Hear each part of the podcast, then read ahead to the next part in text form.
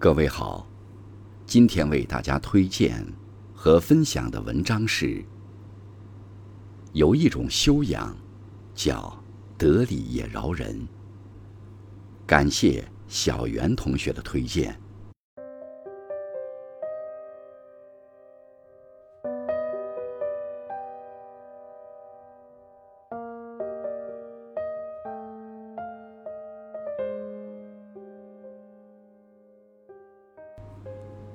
上个礼拜，同学老胡去朋友家做客，发生了一件颇为尴尬的事情。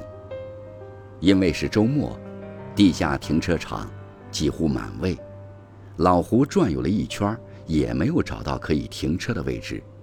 后来一着急，就干脆找了私家停车位，停了进去。老胡心想着，就是上去吃个饭，不会花多久功夫。应该不耽误事。下车前，他还特意在车上留了电话号码，以便车主回来后可以直接通知自己。饭后，老胡一心惦记着停车的事，便匆匆告辞。可一到停车位上，他就愣住了。原来是私家车车主直接把车横在了老胡的车前方。旁边车位的大姐正巧到车库拿东西，车也被无辜挡住。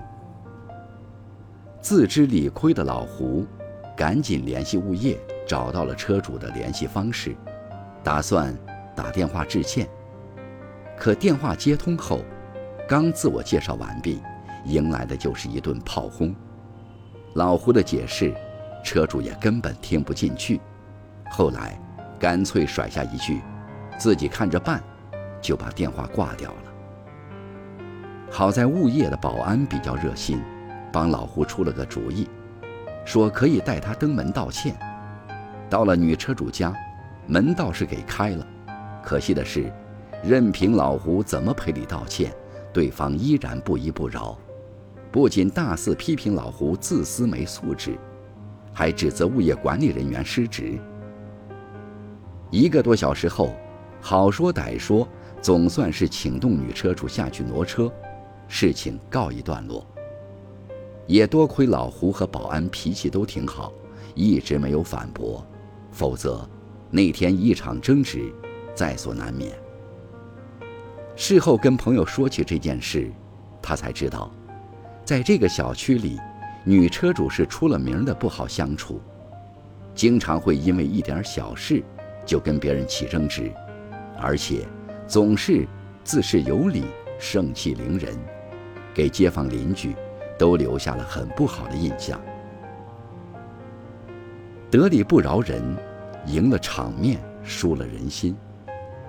真的是别人有错在先，但咄咄逼人的姿态，只会拉低自己的层次，暴露自己的修养。朋友小林。曾跟我分享过他的工作中的一段经历。那个时候，小林刚入职不久，由于缺乏经验，身为助理编辑的他，在文字排版上犯了一个很低级的错误。等他意识到问题后，文章已经提交给了主编，想改也来不及了。为此，他纠结了一整晚，既希望能不被发现，好蒙混过关。又在想着，是不是可以找些合理的理由，给自己开脱。思来想去，第二天一早，他还是选择了第三种办法，那就是主动去主编办公室，坦白承认错误。没想到，平时向来行事严格的主编，在听完他的认错后，反而表现得很平淡，只是点了点头，对他说。发现小问题及时改正了，以后才能避免大问题的出现。经验都是靠这样慢慢积累起来的。小林后来告诉我，虽然这看起来只是一件小事，但对他却有很大的影响。主编严于律己、宽以待人的处事方式，让他深有获益的同时。也鞭策着他在往后的职业生涯中，更加努力进取。古语有言：“成事不说，碎事不见，既往不咎。意思是，已经做过的事，就不用再提；已经做完的事，就不要再劝诫；已经过去的事，也不要再追究得失与责任。有些事情，既然已成定局，多说无益，多争更不必。否则，除了发泄一时的愤怒，只会损人又不利己。真正有教养的人，都有一颗容忍之心。面对他人犯的错，他们不会给人难堪，而是，在润物细无声中，给予建议和帮助。与人交往，不仅要以礼相待，也要懂得以礼相让。为别人多留一份情面，避免所谓的情绪发泄，最后才能退一步，海阔天空，皆大欢喜。其实，不论是对萍水之交的陌生人，还是对身边亲近的家人朋友，若习惯于得理不饶人，都是很不可取的行为。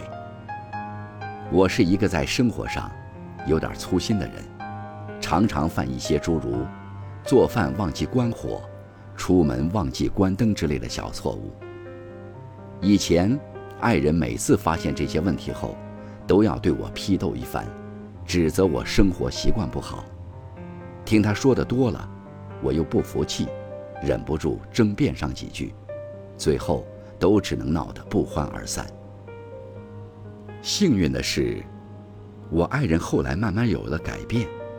再遇到同样的情况，他会先替我把厨房的煤气关掉，然后再以开玩笑的方式告诉我：“对不起，我今天又忘记提醒你关煤气了。”感觉到他的退让后，我既感动又惭愧，在心里暗下决心，一定要纠正自己的坏毛病。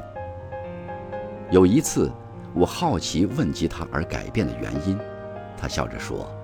我只是明白了一个道理：生活中的细节无关原则，更何况责备你，对解决事情并没有什么帮助。是啊，每个人都免不了有这样那样的缺点。要想把关系经营好，适当的让步是必须的。遇事选择包容与谅解，得理也让人，不是屈服，而是一种风度。既能彰显自己的格局，也能赢得对方的认可，结果一定是双赢。什么是教养？